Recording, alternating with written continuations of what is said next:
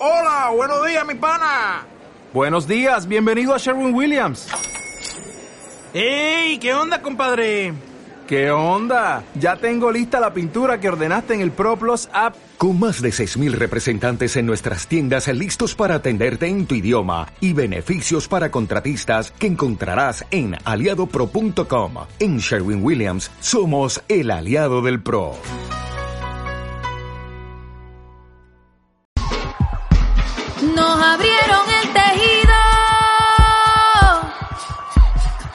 Desangraron la aldea. Degollaron las palabras para matarnos la idea. Se pensaron inmortales. Hola, hola, muy buenos días, bienvenidas, bienvenidos, bienvenides. Estamos aquí en una emisión más de Café Molido.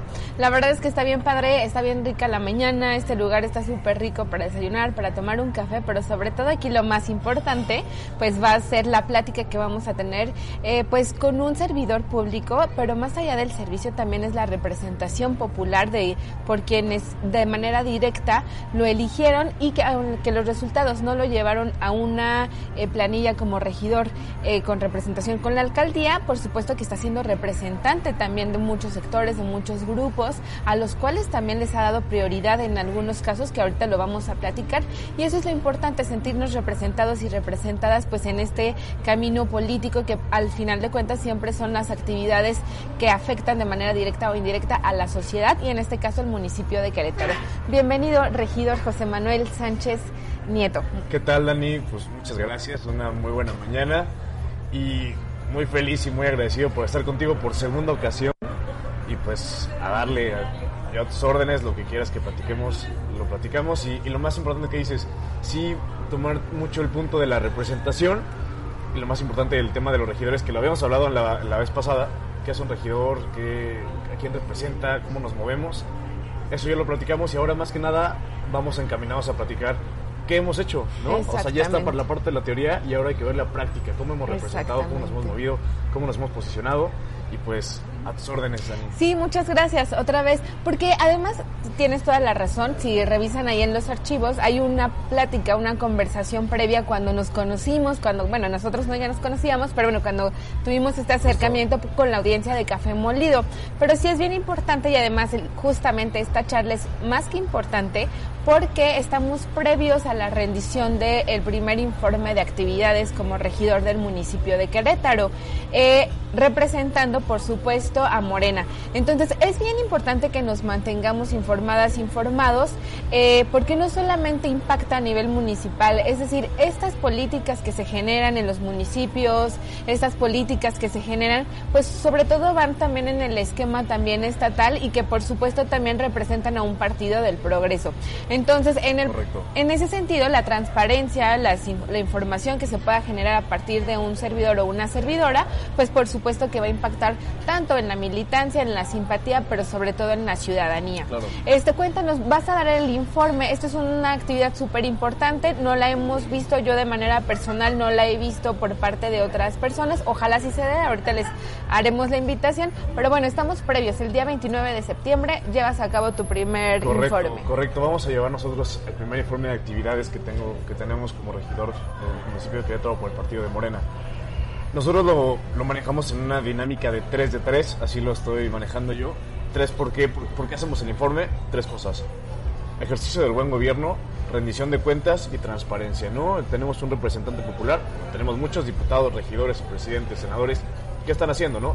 Y generalmente nos basamos, o escuchamos el informe del señor gobernador, el informe del señor presidente municipal, la presidenta municipal, de la legislatura, del Tribunal Superior de Justicia, pero en sí el enlace más directo que hay con la ciudadanía, que son las regidurías, por mera jerarquía, no hay que llamarlo jerarquía, pero sí jerarquía o orden de este, legal, uh -huh. son los regidores, ¿no? Son los que tenemos que estar más en contacto, ¿no? Los Exacto. que representamos.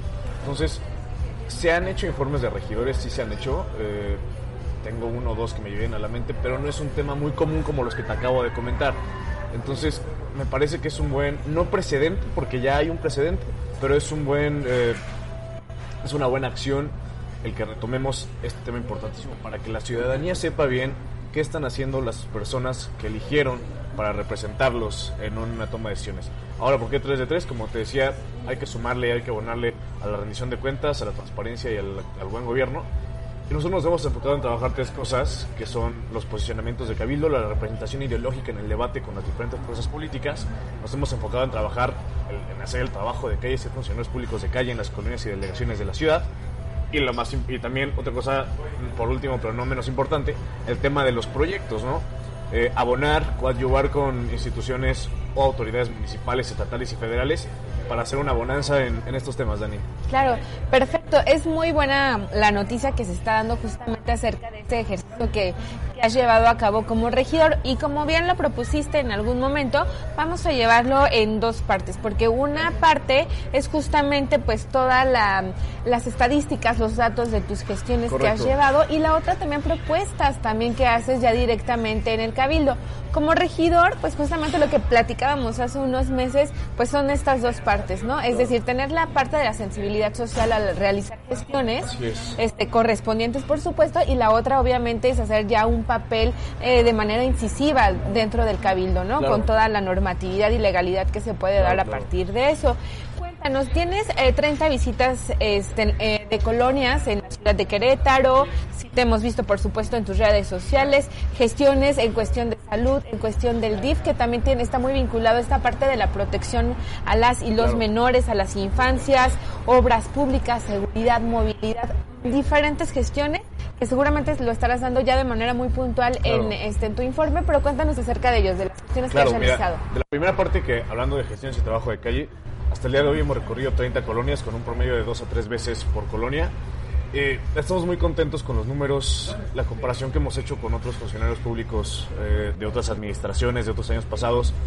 Hemos hecho, al ser el primer año, una buena chamba, un buen recorrido. Nos hemos acercado a líderes, a lideresas, nos hemos acercado a personas que así lo requieran, a personas que nos buscan en redes sociales, que nos mandan un mensaje, que nos van a ver a la oficina, que nos van a, que nos piden un recorrido para ver las situaciones que viven, sus problemáticas. ¿Qué hemos hecho? Dentro de estas 30 colonias que hemos visitado, hemos hecho un aproximado de 130 gestiones satisfactorias. Eh, hay que recalcar también que los regidores, los diputados, no tenemos esa función ejecutiva, esa función de, de poder ordenar que se haga algo, como lo tienen los secretarios y las secretarias de Estado o los secretarios municipales. Nosotros hacemos la gestión y hacemos la canalización para que las personas sean escuchadas por las autoridades. Ahora bien, ¿en qué temas nos hemos basado nosotros? Nos hemos basado, como ya bien lo comentas, en temas del DIF, en temas de servicios públicos municipales importantísimos, en temas de obras públicas, en temas de seguridad, que es un tema fundamental, en temas de movilidad y transporte, aunque el transporte no sea un tema municipal, también nos hemos acercado al, al Instituto Claro. Queretano de Transporte para tratar de canalizar y de lograr optimizar rutas, este, tras, tiempos de traslados, eh, etcétera. Por ejemplo, el, el mantenimiento de las unidades. Hemos también gestionado temas de Discúlpame que te interrumpa ahí tantito, regidor, porque efectivamente lo decía en un principio, ¿no? Parecieran que las gestiones pueden ser a nivel municipal, pero por supuesto que también eh, tienen un impacto estatal, ¿no? Es más allá de que podamos poner de manera territorial este, u organizacional municipio estado, este, o la diferencia entre los municipios, siempre hay un impacto ciudadano, ¿no? Claro. Entre las y, y entre las muy bien, personas, sí, no, no te preocupes, no pasa nada. Estamos además en vivo, entonces es lo natural. Ajá, justamente, ¿no? Esa parte eh, de que impactamos en vidas. Claro, es decir, claro. todavía aún más eh, estas gestiones que tienen que ver con la también con la seguridad social. Claro. Eh, ahorita esto, esto me parece muy interesante, este José Manuel, porque además sabes, creo que todas tus gestiones y también las propuestas que, han, que has hecho van pues muy ligadas o muy focalizadas a un sector pues que ha sido ciertamente lo tenemos diario eh, las y los menores las infancias pero a veces también se vulneran porque los invisibilizamos las invisibilizamos Claro. entonces el hecho de gestionar o, re- o proponer ciertas reformas a la ley a toda la normatividad municipal, pues eso impacta, ¿no? También creo que las- la perspectiva que tienes justamente en estas propuestas es de se- eh, asegurar una vida digna, una vida integral, que obviamente tenga consecuencias, pues en lo que ya hemos dicho, ¿no? Claro. En la seguridad, en que no haya corrupción, en la integración familiar, en la integración social, en la reestructura también social. Entonces, Pues bueno, José Manuel, creo que desde ahí lo estoy percibiendo. Cuéntame Claro. si estoy Claro, Dani, o estoy... mira, les voy a poner un ejemplo para tratar de puntualizar más en los temas que les estoy comentando. En el tema de gestiones sociales, voy a poner tres ejemplos muy, muy rápidos, ¿no? De cómo hemos trabajado y qué hemos hecho en tres temas que son fundamentales para la, la sociedad queretana. Tema de servicios públicos municipales, por ejemplo, ¿no? ¿Qué está pasando en tiempos de lluvias o qué pasa? Seguramente mucho de tu auditorio lo vive y mucha gente en Querétaro. Justamente ayer estábamos en una colonia en la delegación de Primario González, donde está fatal. Los drenajes y las alcantarillas, las redes hidráulicas del municipio están rebasadas, ya no alcanzan. Hace 50 años, 30 años, no tienen un mantenimiento, no tienen un rediseño. Un rediseño. Entonces esto afecta directamente. Se inunda y entonces sale el agua de las alcantarillas y entonces hay mal olor y entonces hay encharcamiento. Entonces el agua que sale, que aparte es aceitosa, es grasosa, se va a quedar comiendo el pavimento o la calle. Es un tema, por ejemplo, ¿no? El tratar de hablar con la CEA, de canalizar eh, estos temas con servicios públicos municipales para que las vialidades, para que las alcantarillas, el sistema de alcantarillado, que para mí es un tema muy relevante, Claro, por tenga, supuesto. pues tenga una solución, tenga un arreglo, ¿no? Y así que estamos haciendo, estamos previniendo que haya daños contra la salud de las personas, es un derecho humano, y también daños contra el patrimonio de la gente, ¿no? Es un tema que, que se siente mucho, que lo escuchamos mucho, que hay que tener mucha sensibilidad en eso, porque hay que pelear, tú lo dijiste bien, por una dignificación de la infraestructura, ¿no? temas de áreas verdes. Un área verde es un espacio que está hecho para que las familias puedan tener un momento de integración. El artículo cuarto de la Constitución lo dice, vamos a, ver los preceptos legales. No son un derecho humano, es un derecho fundamental. Entonces, abonar a que las áreas verdes, por ejemplo, estén dignas para que los niños, las familias puedan estar ahí. El tema de los árboles, ¿no? El tema de las luminarias. Nos ha tocado muchas veces llegar a parques ex para las familias, ya con una buena infraestructura municipal, que hace mucho tiempo no, no habían sido utilizadas más que por pandillas porque no había luz, estaban en unas condiciones. Este tipo de dignificaciones sociales lo hemos trabajado mucho y lo vamos a seguir trabajando. Otro tema importantísimo, el tema de la seguridad, ¿no? que es un tema que lo sentimos en todo el país, en todos los Claro. municipios y en todo el estado. ¿Qué hemos hecho en temas de seguridad? Hemos hecho gestiones para que se implementen operativos eh, de policías, rondines, denuncias hacia grupos delictivos o narcomenudeo de muchas colonias en las que hemos estado. Hemos hecho también eh, gestiones para que se pongan cámaras, por ejemplo. Lo más importante, hemos logrado una... Generalmente las personas no confían en la policía, ¿no? ¿Qué es lo que nosotros hemos hecho? Bueno, en vez de tratar de gestionar y mandar un oficio, hemos logrado la canalización de estas personas con los comandantes de zona, ¿no? Los policías segundos que son las fuerzas de mando en las diferentes delegaciones. Bueno, pues que la ciudadanía deje de ver al policía como únicamente una figura de autoridad y lo vea como alguien cercano y un servidor público. Hemos tenido varias reuniones de acercamiento con comandantes, eh, con la ciudadanía y eso es algo muy bueno. Y la gente ya explica lo que está pasando, los policías se comprometen y se obligan a tratar de dar una solución, que es una obligación como servidores públicos. Otro tema que te puedo decir es el tema del cumpleaños. José Manuel, ahí te voy a plantear Dime. una pregunta, porque a diario, incluso hoy en la mañanera, vimos cómo se le cuestiona a- al presidente Andrés Manuel López Obrador esta política Claro. de abrazos no balazos, ¿no? Y la han llevado a un malentendimiento pues muy voraz, desesperadamente, ¿no? Pero creo que aquí justamente va esa sensibilidad que se tiene de atacar el problema de raíz. ¿Tú cómo percibes estas políticas? ¿Cuál crees que sea la importancia de no irnos justamente a la parte violenta de la cual estamos hartos y hartas, Claro. sino atacarlo desde, desde la médula, desde el interior? Claro, mira, el tema que pasó en la mañanera hoy con Jorge, que, que, que ahí tuvo la discusión con el presidente, hay que entender que la política que tuvo el Estado mexicano en sexenios pasados en temas de seguridad no fue una política exitosa. A mi parecer es una política fallida y tenemos varios rastros de lo que nos dejó la guerra contra el narco, ¿no?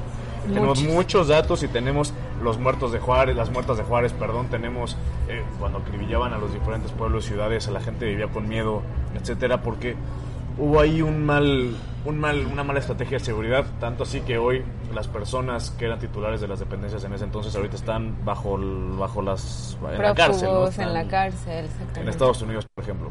Ahora, ¿qué opino yo, saliéndonos un poco del tema de la política de abrazos no balazos?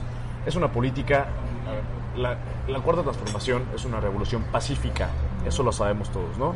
Y hay que saberlo.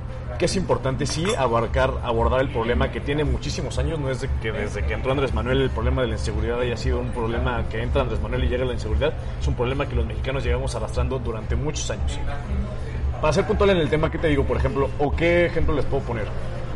el tema de cuando se peleó contra el cártel Santa Rosa de Lima, ¿no? Por la unidad de inteligencia financiera. ¿Qué pasó ahí? Bueno, en vez de desplegar miles de operativos únicamente para matar, para asustar, que también es importante porque parte de las facultades del Estado es la, la- la acción coercitiva, de que se use la fuerza pública, es importante, ¿no? Y no va- tampoco vamos a dejar eso de lado porque pues es Claro, importante y es claro. necesario y el Estado y todos los estados del mundo lo hacen. Pero se tiene que combatir la inseguridad desde otros puntos de vista muy importantes, ¿no? ¿Qué hizo, por ejemplo, en este caso la UI? Se hizo una inteligencia de toda, el- de toda esta red de huachicoleo que había, que era una red muy importante y muy grande en la zona del Bajío de México. Entonces empezó a investigar y a hacer carpe- carpetas para tratar de ir bloqueando financieramente a los grupos eh, delincuenciales, ¿no? Al cortarles la lana, pues cómo las para pagarle a tus gatilleros, Claro, cómo las para claro. pagar a tu gente. Entonces Claro. poco a poco, con una inteligencia, no tanto arma, eh, ¿cómo lo llamamos? De armas, Bélica. una inteligencia bélica, sino más bien una inteligencia técnica, se fue cortando y poco a poco logramos hasta, la, hasta que llegamos a la detención del líder del cártel Santa Rosa de Lima. ¿no? Ejemplos así son los que hay que ver, son los que hay que tomar. No siempre es necesario el uso de la fuerza pública cuando hay otras alternativas que se pueden usar y siempre siempre para salvaguardar o para cuidar la integridad de todas las personas que están en un medio, ¿no? La población circundante. Entonces, en el tema de seguridad de Querétaro, ¿qué te digo? Hay un tema, sí, sí hay un tema. Hay un tema que nosotros también hemos tenido la oportunidad en varias visitas llamar a los elementos eh, de la fuerza pública porque hay personas que están eh, en estado de narcóticos interfiriendo con el orden público y no hemos tenido respuesta, ¿no? Nosotros, a la hora de recurrir colonias. ¿Qué es lo que se tiene que hacer? Bueno, decir a las personas, a los policías, a la fuerza pública, que los problemas de seguridad no solamente son en la zona del centro, o en la zona de las avenidas, o en las zonas que tienen una mayor plusvalía, sino que la seguridad es un derecho fundamental para todas y para todos. Es inclinar y hacer presión para que las autoridades puedan recurrir a los llamados de auxilio, la, la línea del 911, y acudan a toda aquella persona que necesita un tema de seguridad, ¿no?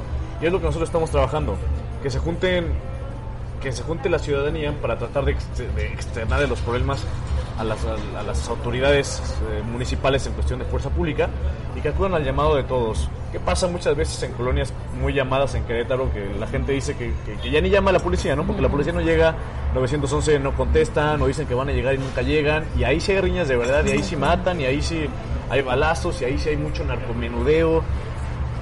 ¿Qué se está haciendo? Tratar de que los policías comandantes de las zonas, que son los encargados, tengan una idea de lo que está pasando, que lo saben, pero que hagan algo, ¿no? Que la ciudadanía lo externe y los obligue, Claro. porque somos servidores públicos y nos tienen, estamos obligados a, a contestar, ¿no? El, tema, el tema de la seguridad es importantísimo, se tiene que llegar. Ha habido una buena relación con el secretario de Seguridad Pública Municipal, pero hay mucho que hacer. ¿no? Claro. Y tiene que Claro. perder el miedo a la policía de entrar a las zonas donde no quieren entrar, porque la seguridad es para todos y para todas. Algo que yo digo mucho es que no hay ciudadanos de primera y de segunda.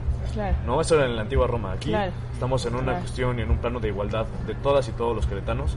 La seguridad es tanto para el de acá como para el de acá. Por Y supuesto. es obligación del Estado brindarla a todos. Por supuesto, por supuesto, José Manuel. Muy interesante lo que nos estás diciendo. Vamos a entrar justamente al tema ahora ya también de las est- propuestas que has hecho, de las propuestas de reformas eh, en reglamentos, en la normativa del municipio de Querétaro. Hay muchas muy importantes.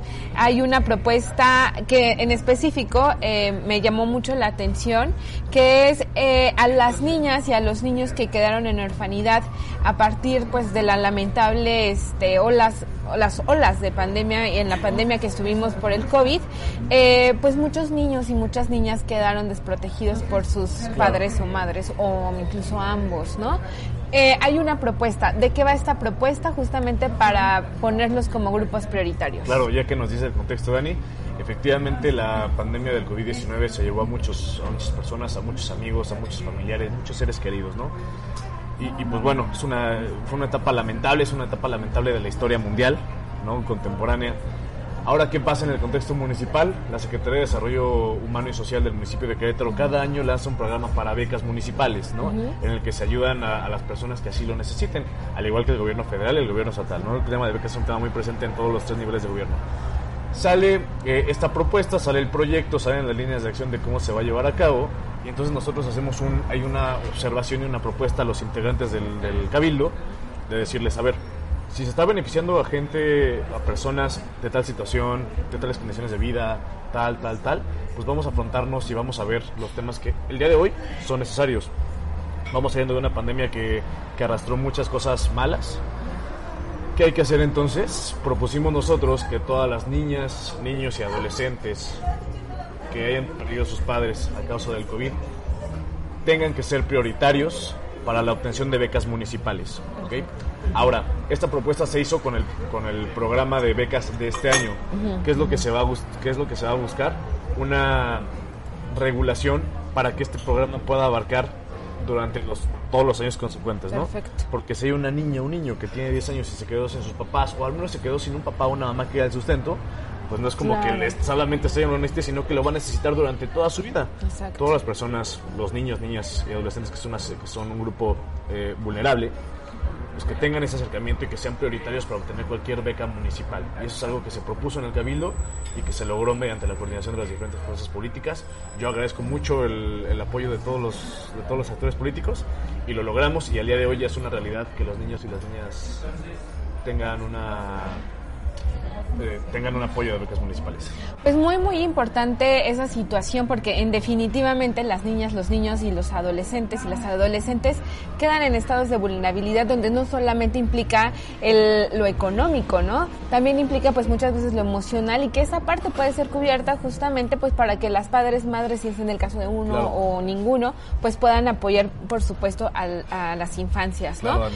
Hay otras propuestas que también se han hecho. Eh, Voy a preguntar yo alguna, los voy a dejar también ahí que ustedes escuchen, vean, este, revisen toda la información que el regidor nos está eh, transmitiendo todo el tiempo, porque es bien importante saber, por ejemplo, todas estas reformas, ¿no? Saber que nuestro partido, en este caso, está siendo también bien representado, que hay buenas propuestas y que están, por supuesto, priorizando pues a muchos sectores sociales que, por supuesto, también han sido vulnerados y que nosotros como agenda política debemos de tomar siempre en cuenta. Por supuesto. ¿no?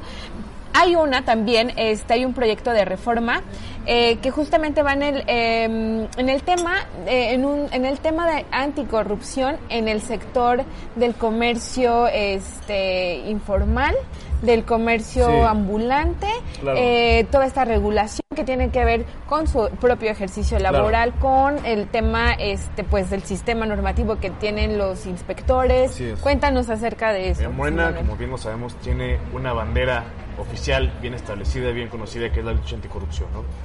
¿Qué hacemos? Nosotros no podemos luchar la- contra la corrupción como lo hace una fiscalía, como lo hacen las procuradurías, ¿no? De levantar carpetas, hacer investigaciones.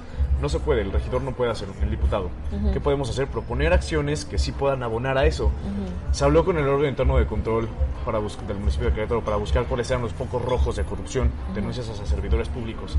Y se nos dio que uno de los tres focos rojos del municipio es el tema de, la- de los inspectores municipales, ¿no? Y se sabe, se ve en los videos de Facebook, se ve que Claro, en las notas que el inspector at- atosigó, el inspector hostigó, el inspector acosó, amenazó al comerciante. Claro.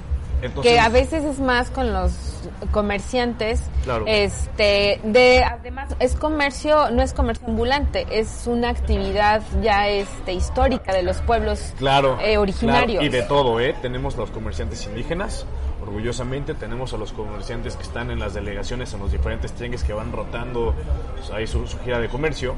Entonces, lo que nosotros nos ideamos fue hacer una campaña informativa, porque tuvimos un acercamiento con un grupo de comerciantes que, que tenían justamente una, una pelea ahí o un conflicto con los comerciantes, eh, con los inspectores municipales. ¿Qué se hizo? Se trabajó jurídicamente basándonos en reglamento, no es una, simplemente una idea que salió de la nada, se trabajó en base a muchos reglamentos municipales para ver qué podíamos hacer o qué propuestas podíamos eh, para abonar a esta lucha anticorrupción. Salió el tema de una campaña informativa que se llama una campaña de combate anticorrupción, que es una que hicimos un tríptico basado en la ley que, que informa a los comerciantes de diferentes temas, ¿no? Informa sus derechos y obligaciones, qué es lo que necesita para que los negocios estén regularizados, eh, cuáles son las obligaciones de, la de la- de la- de las autoridades. Lo más importante son dos cosas en este tríptico informativo que hemos repartido en el municipio. ¿Cuáles son los pasos que tiene que seguir un inspector municipal a la hora de hacerte una revisión de inspección o de verificación? Que lo cumpla todo, que se identifique, que tenga firma, que tenga foto, que esté vigente, que, te expida, que tú puedas escoger a dos testigos, que todo se, se haga mediante la solemnidad de la ley, que haga un acta, que tú también tengas derecho de una réplica. Este, y lo más importante, cómo hacer una denuncia, ¿no? Porque muchas veces eso pasa hay amenazas, hay hostigamientos, hay arbitrariedades y la gente, los comerciantes, por desconocimiento tal vez o por miedo, no pueden o no quieren levantar una denuncia. y es importantísimo fomentar la, la cultura de la denuncia porque si no decimos nada como ciudadanía, ellos van a seguir haciendo el mismo tema que siempre han estado haciendo, ¿no? No, no generalizo, conozco a buenos inspectores Claro. que son eh, servidores públicos honestos, pero también hemos visto, y lo hemos visto porque es público, a muchos que no lo son, ¿no? Claro. El tema es informar y blindar a los comerciantes en comercio establecido y en vía pública de herramientas que les puedan facilitar levantar una denuncia y además que sepan cuáles son sus cuáles son sus derechos y sus obligaciones y los derechos y obligaciones de la autoridad. Hemos visitado a un promedio de mil comerciantes queretanos con una atención personalizada, hemos hablado con ellos en sus puestos, nos hemos movido por diferentes tianguis y mercados y, y vamos a seguir trabajando. Creo que este es un proyecto muy bueno, un proyecto que a mí me gustaría mucho que se abriera a los demás municipios del estado, porque el tema del comercio es un, es un gremio enorme y es un gremio que muchas veces es muy por lo que manejan dinero, porque están en espacios públicos, porque buscan la manera de vender. Es muy susceptible a un acto de vulneración de derechos. Claro, pero también es muy importante porque también genera la economía, ¿no? Local, sobre todo. Importantísimo. El tema no es, no hay ningún tema de, o sea, el tema es que, que lo hagan, que vendan. Las personas trabajamos por necesidad, ¿no? O sea, hay muy pocos ricos en el mundo que no pueden hacer nada toda su vida y seguir siendo ricos. La gente, la ciudadanía, las personas normales tenemos que trabajar. Que Exactamente. trabajen, pero que trabajen y estén protegidos, ¿no? Que no llegue una persona a querer amenazar, quitarte tu mercancía y dejarte botado únicamente por, por dinero, ¿no? Perfecto. Hay que recordar que la corrupción es cuando un funcionario público en el ejercicio de sus atribuciones busca obtener un beneficio personal a costa de su chamba, ¿no? Es lo que hay que pelear y es lo que nosotros como regidores de Morena queremos implementar en la capital. Disminuir el número de rojos de corrupción. Exactamente, pues creo que justamente em, a nivel nacional estamos trabajando Y va muy bien. todos en conjunto, ¿no? Y va muy bien. Sí, exactamente, la denuncia ciudadana, cada vez también las personas estamos pues más informadas, buscando eh, todos los temas justamente Claro. que se hicieron desde la UIF, que se han estado también llevando a cabo, pues todos y todas estamos muy pendientes, ¿no? Claro. Porque por supuesto que debido a esa a esa ese combate este anticorrupción ha sido que se han generado diferentes programas sociales, Claro. ha sido que vemos obras ya concretas, o sea, es un panorama, Claro. no nada más, no nada más es decir, ah, no queremos anticorrup no queremos corrupción, no, sino todo lo que implica, ¿no? En, Todo en que nivel este es. personal, individual, comunitario, nacional, estatal, de todos los niveles. Claro. Ahora, hablando ya de temas nacionales, José Manuel, cuéntanos cómo vislumbras este todo este camino que a nivel partidario nos va a llevar. Ya se escuchan los nombres eh, de las y los presidenciables. ¿Cómo Claro. ves el panorama, José Manuel? Mira, yo lo veo, veo un panorama muy bueno, creo que todos lo sabemos, inclusive la oposición a veces derrotada lo sabe. Lo ya ve. lo sabes. Ya lo sabe, ¿no? Eh, Morena va bien, estos números que tiene Andrés Manuel, eh, ya saben quién. Se deben a algo, ¿no? Se deben a un apoyo, eh, un apoyo real que no Claro. se había visto durante muchísimos años en el país. Lo que tú bien dices perfectamente. Eh, el tema de la corrupción ha implicado que la lana que se iba a otros lados ahora se vaya a lugares o a personas o a situaciones que lo necesiten. Ahora hay un buen ejercicio de gobierno, hay buenos números, hay un buen desarrollo económico sustentable en el país, la refinería, el aeropuerto, el tren Maya, por ejemplo, son proyectos que la gente que están abonando a una calidad de vida más digna, ¿no? Por ejemplo, cuántos poblados en el sureste del país ahorita por fin están comunicados a los centros urbanos más importantes, ¿no? Y antes no, antes estaban Claro. perdidos en la selva casi casi. Y así en todo el país. ¿Qué creo que va a pasar? Eh, tengo, tenemos un buen augurio de un triunfo de, de la 4T a nivel nacional. Querétaro nos toca un estado donde somos oposición, pero pues aún así vamos a seguir echándole, pero en la, en la mayoría de los estados del país Morena es puntero, Morena eh, controla la, may- la mayoría de ayuntamientos, la mayoría de, de legislaturas, el Congreso de la Unión. Entonces hay muchos nombres de los futuros presidenciales, sí los hay, ¿Alguna preferencia? pues en este momento a mí me gustaría, yo apoyo a Marcelo Ebrard, eso sí es un, un movimiento que hemos estado eh, externando. Claro. Creo que no es ningún pecado de ningún militante de Morena apoyar a un candidato. El pecado sería que si tu candidato o candidata no es la elegida, ¿no? En la interna todos tenemos derecho político electoral de poder decidir quién el- de, de la 4 ¿no? Y, pues el seguirle darle a tu, a tu pre- precandidata, el día que se escoja, la persona que salga con la mayor posición es el candidato de todas y de todos, es el candidato de unidad, ¿no? Yo lo veo muy juntos. positivo, exactamente, José Manuel. Como dices, vamos eh, juntas y juntos porque yo lo veo muy positivo. Es decir, como bien lo comentas, por supuesto que todas estamos, todas y todos estamos en nuestro derecho de externar las preferencias que tengamos, ¿no? Sin embargo, creo- yo veo un panorama muy favorable. Creo que los congresos locales, las gobernaturas, como vamos justamente con estos proyectos eh, de políticas enfocados a la sociedad y a los grupos prioritarios, creo que es lo que nos ha hecho avanzar como país, ¿no? Incluso la economía justamente que va está ha estado aunque con una inflación que es independiente o inherente a nuestro pa- a nuestro país de manera directa, hemos estado avanzando, Vamos no bien, hemos entrado en un estado este de inactividad económica, vamos bien y pues en ese sentido creo que Morena sí por supuesto va a pintar todo el país. Claro, y eso, es importantísimo y lo recalco. Es, todos estamos en nuestro derecho de, de tener un gallo, una corcholata mejor, para no decir gallo y galla, una corcholata. Este, a darle, o sea, a participar activamente y vamos en unidad. Creo que todos los perfiles de los presidenciales son perfiles excelentes, son perfiles honestos, son perfiles trabajadores, son perfiles comprometidos y con sensibilidad social. Y el tema es, en el momento en que se dé la encuesta, sea quien sea, sea él, sea ella, vamos todos juntos Por y vamos supuesto. como unidad partidista. Por supuesto, José Manuel. José Manuel, hemos llegado al final de esta entrevista. Eh, quisiera que les dieras algún mensaje a la audiencia, a la ciudadanía queretana, este, que los invites a seguir tus redes sociales, por dónde nos vas a estar ahí comunicando, este, cuál es el- ya como formalmente el informe, por dónde te podemos seguir, dar likes, en dónde. Claro, yo creo que tengo dos puntos principales para terminar esta entrevista. El primero y más importante, como ciudadanos, ciudadanas, hay que saber, hay que tener en cuenta que estamos representados por un diputado, una diputada, un regidor, una regidora, un alcalde, una alcaldesa. Entonces hay que utilizar, hay que usar y hay que obligar a los servidores públicos que nos representan para tratar de llegar y de proponer, de crear, de hacer, de ejecutar, de no hacer. Hay que ocuparlos, hay que obligarlos. Es una obligación de cualquier servidor público el estar al servicio del pueblo. y Eso es importantísimo. Otra cosa que también se me hace muy importante decirles, Dani, eh, decirte, decirte a ti, Dani, decirles a los demás, es que aparte de, de obligar, de, de sí pedir rendición de cuentas, Claro. pedir informes, pedir transparencia, ayúdense de sus servidores públicos, ¿no? Yo creo que todos o la mayoría estamos en la mejor disposición de ayudarlos.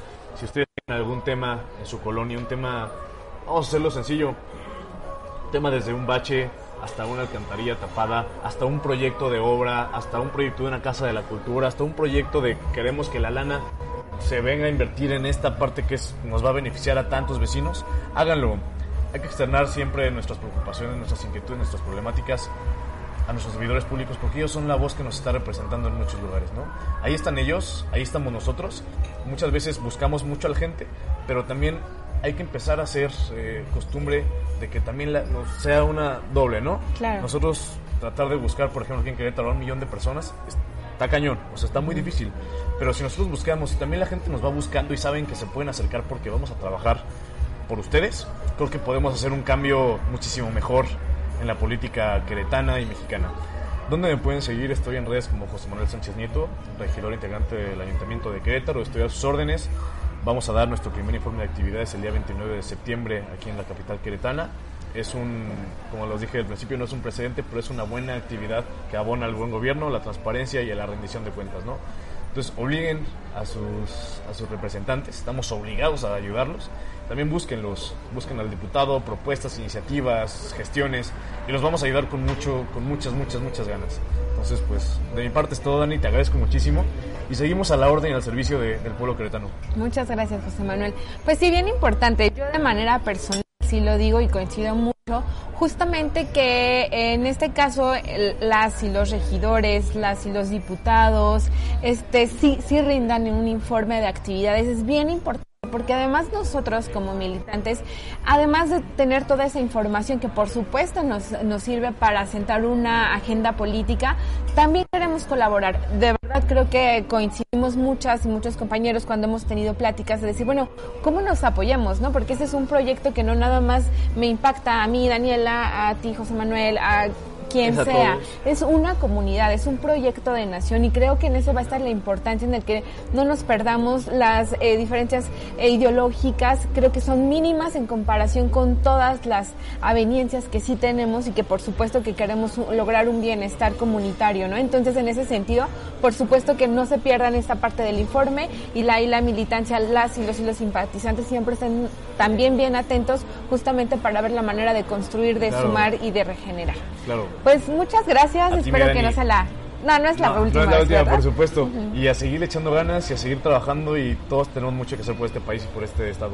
Exactamente. Y nuestros municipios. Exactamente, nuestros Claro. municipios queretanos que son hermosos los 18. Claro que sí. Bueno, pues muchas gracias Muchas a quienes gracias. estuvieron acá en Café Molido. Recuerden este no solamente vernos por nuestras plataformas, Lipo Multimedios, TV Cro, Digital, TV San Juan, Sierra QTV, Amialco TV, sino también escucharnos en el podcast por iTunes, por Spotify. Digo, si andan ahí en el auto y no- nos quieren escuchar, de verdad esta información vale mucho la pena. Y pues bueno, eh, nos estaremos viendo hasta la próxima. Muchas gracias a la producción. Y pues bueno, Hamodi. Nos vemos. Nos abrieron el tejido y desangraron la aldea. Degollaron para matarnos la idea. Se pensaron inmortales